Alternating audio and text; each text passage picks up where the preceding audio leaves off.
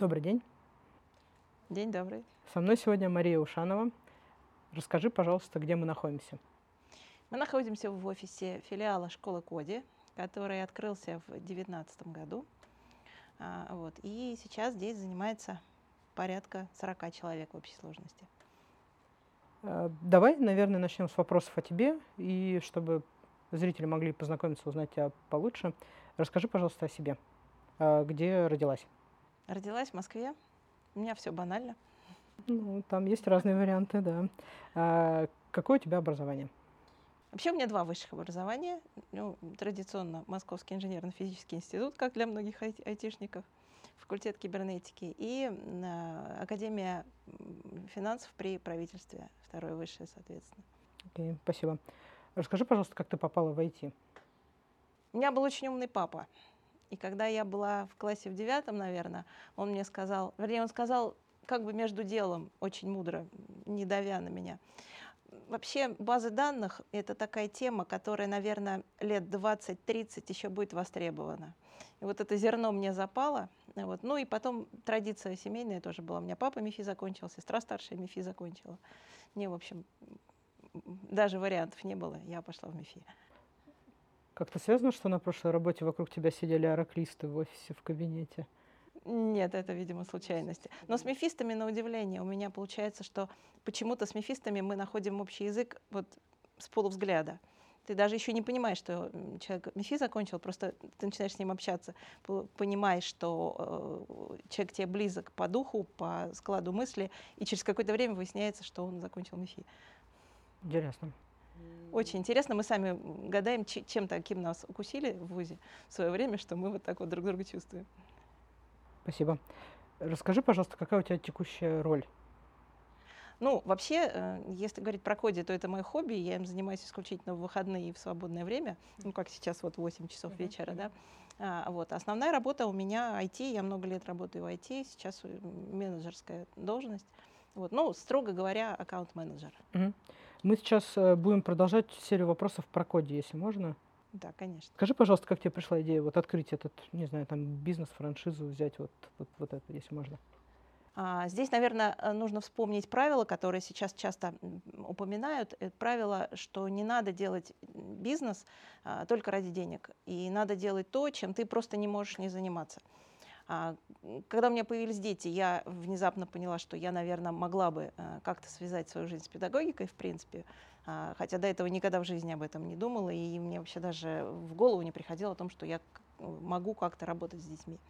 А, вот. Ну, а потом мой собственный сын пошел во втором классе в коде, и это было единственное место, куда он бежал в припрыжку. И, и в тот момент я задумалась о том, что э, это тема, которая мне очень близка, потому что, во-первых, дети э, это некая такая, ну, социальная, наверное, больше миссия. Э, и, во-вторых, что это моя специальность, в которой я действительно очень хорошо ориентируюсь. И, соответственно, вот здесь сошлись все звезды, когда я решила это сделать. Спасибо. Расскажи, пожалуйста, вот у, у нас, например, когда сын поступал, а, в подобное заведение. У нас на выбор нам давалось около трех школ. Я вот помню, это была Коди, это была Кадабра. А, мы только перед интервью узнали, что у меня сын тоже ходил в, в Коди, но в южного округа, все-таки не юго-западного. А, расскажи, пожалуйста, почему ты выбрала именно Коди, а не, например, Кадабру, не какие-нибудь другие варианты? Ну, честно говоря, этой серии «Выбирай сердцем» я просто побывала внутри Коди, я э, за счет того, что ребенок мой ходил, я поняла, какие там а, преподаватели. Мне очень импонировал тот а, подход, который исповедовала Коди, что должны преподавать э, люди с рынка.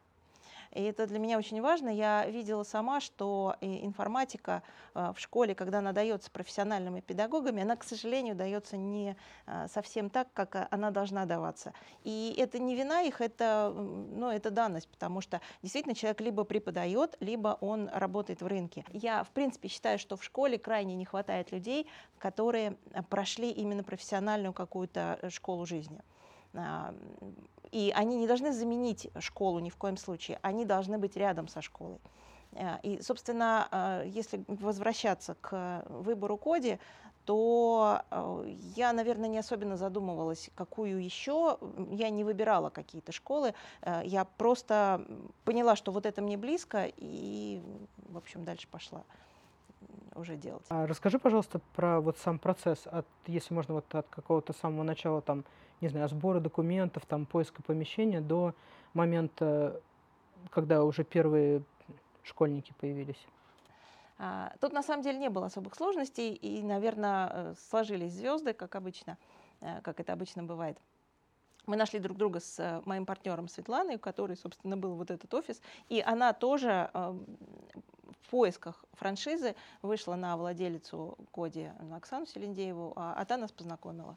И, в общем, мы просто начали сотрудничать. Окей, okay, вы нашли помещение, были ли еще какие-то, не знаю, там Э, этапы, которые надо было пройти? Ну, естественно, во-первых, нужно было оформить отношения с Коди. Угу. А, дальше надо было найти преподавателей. Но здесь, правда, Коди помог. А, с одной стороны, одного преподавателя предоставил Коди, а второго преподавателя я взяла из своих тогдашних коллег. Угу. А, и вот первые курсы у нас вели два преподавателя, и, и там было немного, там было четыре человека в одной группе, четыре человека в другой. Мы открылись в апреле, то есть, в общем, было время совсем не сезон. А, вот, поэтому, ну, то есть было довольно, достаточно плавное такое вхождение, тем более, что мы не особенно гнались за выручкой, а, а просто нам ну, интересно было этим заниматься. А вот от момента, когда вы решили, что будете этим заниматься, до момента, до апреля, как, какой интервал времени прошел? Довольно большой, но больше мы скорее сами раскачивались, поскольку обе работали и не особенно было время, занимались этим исключительно по выходным. -huh. а, поэтому первые контакты у нас были, по-моему, в сентябре, если я не ошибаюсь. А, потом была длительная пауза, и где-то в январе мы начали уже активную подготовку, в апреле открылись. С января до апреля неплохо, мне кажется, очень круто. Нет, это достаточно быстро здесь, на самом деле, можно быстрее было. -huh. А расскажи, пожалуйста, ты говоришь, вот было там две небольших группы. Расскажи, пожалуйста, что это за группы были, с чего вы начали, какие, там, не знаю, английский, программирование, что именно? И это была группа программирования в Майнкрафте, mm-hmm. и это была группа создания игр э, в Unity. Unity. Unity — это профессиональный движок, на котором очень многие игры разрабатываем. Так, я поняла, на что еще мой сын не ходил, на что его надо записать. Да, там Visual Studio под капотом, если что ты сказала, что есть программирование, да, вот получается Майнкрафт, э, Unity, и, и развиваешь ли ты дальше какие-то вот эти направления? Да, у нас сейчас около девяти курсов mm-hmm. разных, причем у нас есть курсы и креативные, то есть это создание мультфильмов mm-hmm. э, в Adobe Animate, э, это э, рисование на планшетах, э, это аниме, а, вот дальше у нас есть курсы по созданию сайтов, у нас есть э, Python а, и есть э, компьютерная безопасность и есть э, что у нас еще? А, Roblox, гарвардский курс, в общем, довольно много. За это время мы, соответственно, много курсов запустили. А есть ли смысл расширять э, вот эту вот линей, продуктовую линейку, скажем так, или есть смысл все-таки вот идти целенаправленно, там развивать только один Майнкрафт, который вроде как там топовый? А, дело в том, что Майнкрафт это, как правило, новые дети, которые приходят там первый, второй, ну, третий класс под силы. А, а потом они проходят Майнкрафт, и им надо предлагать что-то дальше. Uh-huh. А, вот, поэтому мы росли просто вместе с нашими детьми, которые к нам приходили. Скажи, пожалуйста, про возраст э, учеников, которые у вас есть. От 5 до 15. Интересно. А есть ли какие-нибудь достижения, которыми вы могли бы похвалиться? Как, а. как преподавательского состава, так и учеников? Ну, я бы сказала так, что я не знаю, можно ли это считать достижением, но э, одна из наших преподавателей сейчас работает вместе со мной. Э, то есть для преподавателей это еще и возможность найти работу. Вот, потому что, как правило, это студенты. У нас есть и взрослые преподаватели, и, и есть студенты ведущих технических вузов. Вот одна из наших преподавателей как раз сейчас работает у меня. В основной твоей работе. Угу, угу. Так, а по э, ученикам? А что касается детей, ну, а, в общем, три года, наверное, с одной стороны, большой срок для того, чтобы о каких-то достижениях говорить, а с другой стороны, все-таки для детей это еще не тот срок, когда а, можно там похвастаться каким-то сделанным проектом или там найденной работой, поступлением в ВУЗ. А, вот. Ну, вот один из наших учеников недавно выиграл Олимпиаду, которую проводил Коди по всей стране. Да, я думаю, это весомое. Да. Расскажи, пожалуйста, а вот Коди как, как бренд, он как-то помогает вам развиваться? Какой? Конечно, а, Коди это известный бренд, э, это одна из э, очень известных школ, и, конечно, это дает нам большую фору. Бренд понятно, а есть ли какая-нибудь, может, реклама в соцсетях еще как-нибудь, как они помогают вам продвигать? А, ну, Коди дает общую рекламу mm-hmm. по Москве, правда. Региональные филиалы самостоятельно запускают рекламу. А московские партнеры, в общем-то, могут пользоваться тем, что э, рекламу дает Коди. А, и, соответственно, да, это тоже большое подспорье. Я правильно понимаю, что у тебя сейчас вот основной один только там одно помещение, один филиал, или есть еще какие-то? Нет, у нас четыре филиала в Москве. По юго-западному округу? Да, они все рядом. Планируешь ли ты дальше развивать какие-нибудь другие регионы, еще Думаю, что сейчас пока нет, потому что нужно сосредоточиться на развитии вот этих вот четырех площадок. Скажи, пожалуйста, повлияла ли как-нибудь пандемия на, на, на развитие филиалов, на этот? Ну, естественно, у нас все площадки, конечно, позакрывались, но а, здесь я могу похвастаться, что у нас из тех детей, которые учились на момент а, введения карантина, а, ушло, наверное, два или три. Угу. Вот, и при этом появились новые. Перешли ли вы в формат онлайн? Ну, конечно, а куда же нам было деваться? Угу. У, у нас два года занимался тоже ребенок в онлайне. Да, практически сразу ушли в онлайн. И, и не практически безболезненно. А, нет, ну почему? Как-то разрешили, мы продолжили заниматься. Угу. Вот, собственно, мы так и, так и продолжаем действовать. То есть, когда можно, мы занимаемся офлайн, как только какая-то опасность возникает, мы мгновенно переключаемся на онлайн занятия. Угу. Есть ли у вас какие-нибудь стандарты или еще что-то, чему надо соответствовать, какие требования предъявляет Коди к, к тебе при открытии филиала? Там, не знаю, там, размер класса, там, не знаю, уч- количество учеников, преподавательский состав, что-то такое? Ну, здесь скорее рекомендации. Есть, э, понятно, что есть типовые описания вакансий, есть э, описание требований, которые мы предъявляем к преподавателям. Понятно, что есть э, стандарты ведения занятий, есть методички по курсам, и э, здесь ну, есть определенный контроль со стороны центрального филиала, центрального офиса по тому, как мы ведем занятия. Кто-то присутствует на занятиях или как это? Нет, я не скажу, что э, прям такой контроль, что присутствует на занятиях, но в контакте с центральным офисом мы, конечно, все время находимся. Угу. А были ли у вас какие-нибудь такие случаи, когда ученик, не знаю, не тянул материал, еще что-то, и, не знаю, ему было рекомендовано не посещать занятия? Или вот что вы делаете? Бывают ли такие случаи, когда ребенок ну, там, ну, не тянет? Не по возрасту. Ну, я так скажу, а, гораздо больше проблем бывает, когда у ребенка нет мотивации, а родители его а, ну, тянут, уговаривают, в каких-то случаях заставляют. А, но мы работаем со всеми детьми, и если у ребенка что-то не получается, мы проводим с ним дополнительные занятия, там где-то индивидуально занимаемся. Вот, в общем, не было в, на моей памяти не было ни одного случая, когда ребенку говорили, нет, вам не стоит к нам ходить.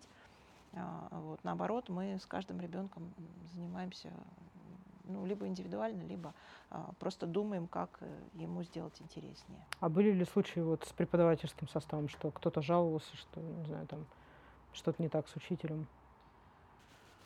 А, так сразу не припомню. Конечно, всегда есть родители, которые просто проявляют а, повышенный интерес к тому, какой преподаватель, какой у него бэкграунд, какой вуз он закончил, а работал ли он раньше репетитором или просто преподавателем.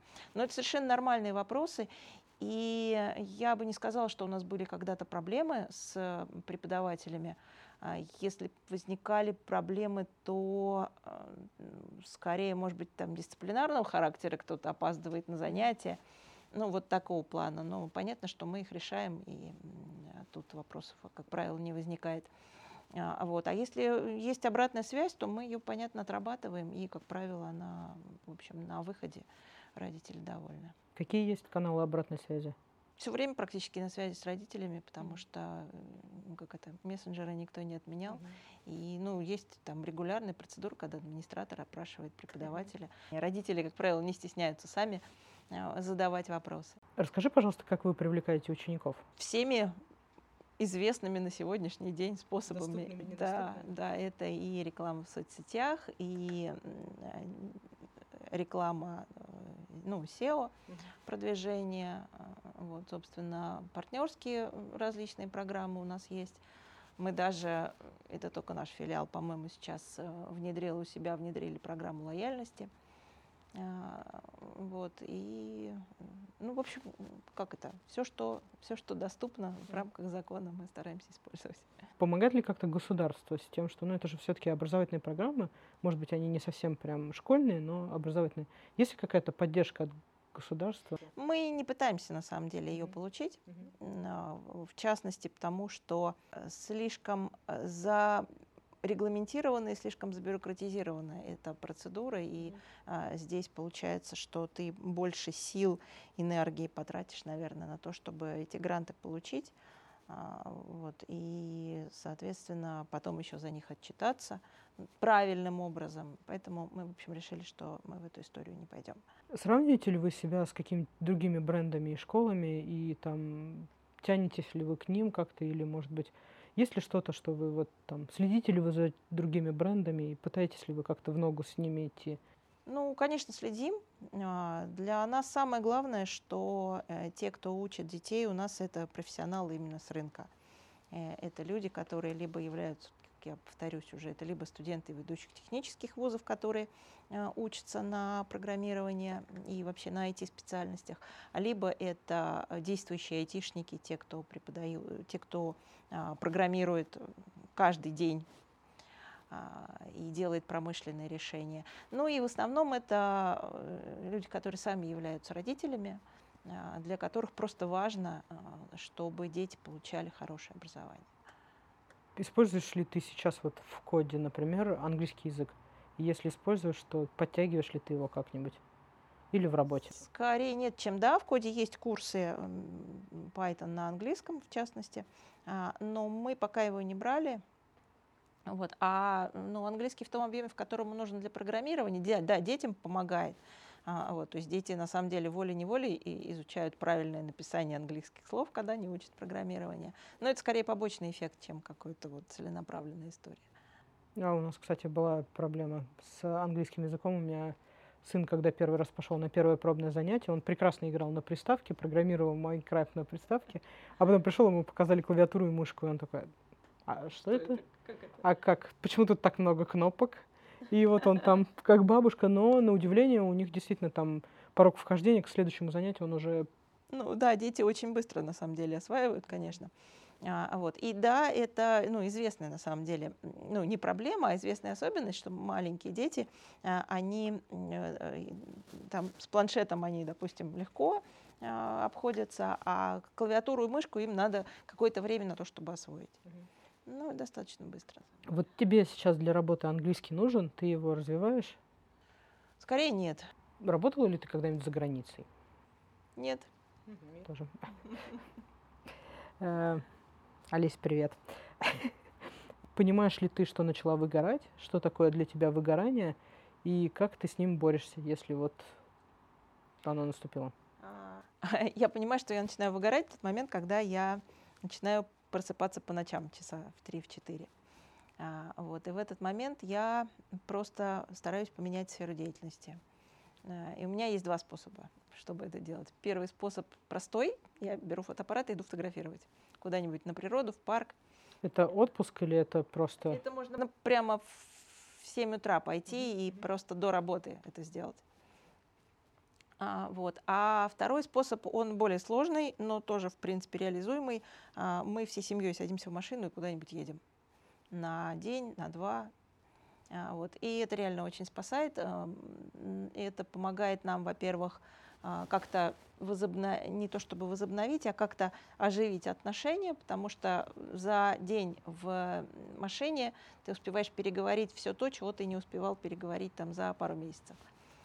А, а, вот. И, в принципе, ну, как бы мы, а, мы оба любим такие путешествия, и, и поэтому они комфортные и помогают действительно очень, очень помогают восстановиться. Э, есть ли у тебя какое-нибудь хобби? Ну, я уже сказала, я очень люблю фотографировать. Ну, это ты используешь как выгорание. А может быть, хобби у тебя плести? Рисовать? Нет, плести, рисовать нет. Э, люблю фотографировать и э, вот удивительно люблю обрабатывать фотографии, когда при, при этом жутко начинает болеть спина, но оторваться не могу. Я Фотошоп. просто сажусь за фотошоп, да, и начинаю какие-нибудь там портреты ретушировать или еще что-нибудь, или там пейзажи. Э, обрабатывать. На чем ты это делаешь? В фотошопе. На маке, на планшете? Нет, на там, обычном своем компьютере. Mm-hmm. Acer какой-то, не, да, с Windows, mm-hmm. и да, не самый даже производительный. Но иногда выгоняю ребенка, у которого компьютер помощнее, mm-hmm. и там сажусь. Ребенок, тебе пора передохнуть. Понятно, хорошо. А какие у тебя планы на будущее? Например, в горизонте пяти лет немножко ты меня поставила в тупик этим вопросом. В общем, планы, наверное, а, развить коде так, чтобы это было а, не 40 учеников, как сейчас, а не буду говорить число, которое я загадала. Uh-huh. Вот. Но это кратный рост. Uh-huh. А, вот. Ну и в целом, если про личное говорить, то там на, как раз на горизонте 5 лет ребенку надо закончить школу и поступить в ВУЗ. И это, наверное, тоже то, что сейчас э, занимает многие мои э, э, мысли. Вот. Ну и много рабочих планов тоже. Мы сейчас начинаем один очень крупный федеральный проект, и, конечно, он тоже много сил моих займет. Что бы ты посоветовала новым специалистам или вот тем, кто только начинает свою карьеру? Я обратила внимание, что молодые специалисты, которые приходят к нам на работу, а, очень плохо знают SQL.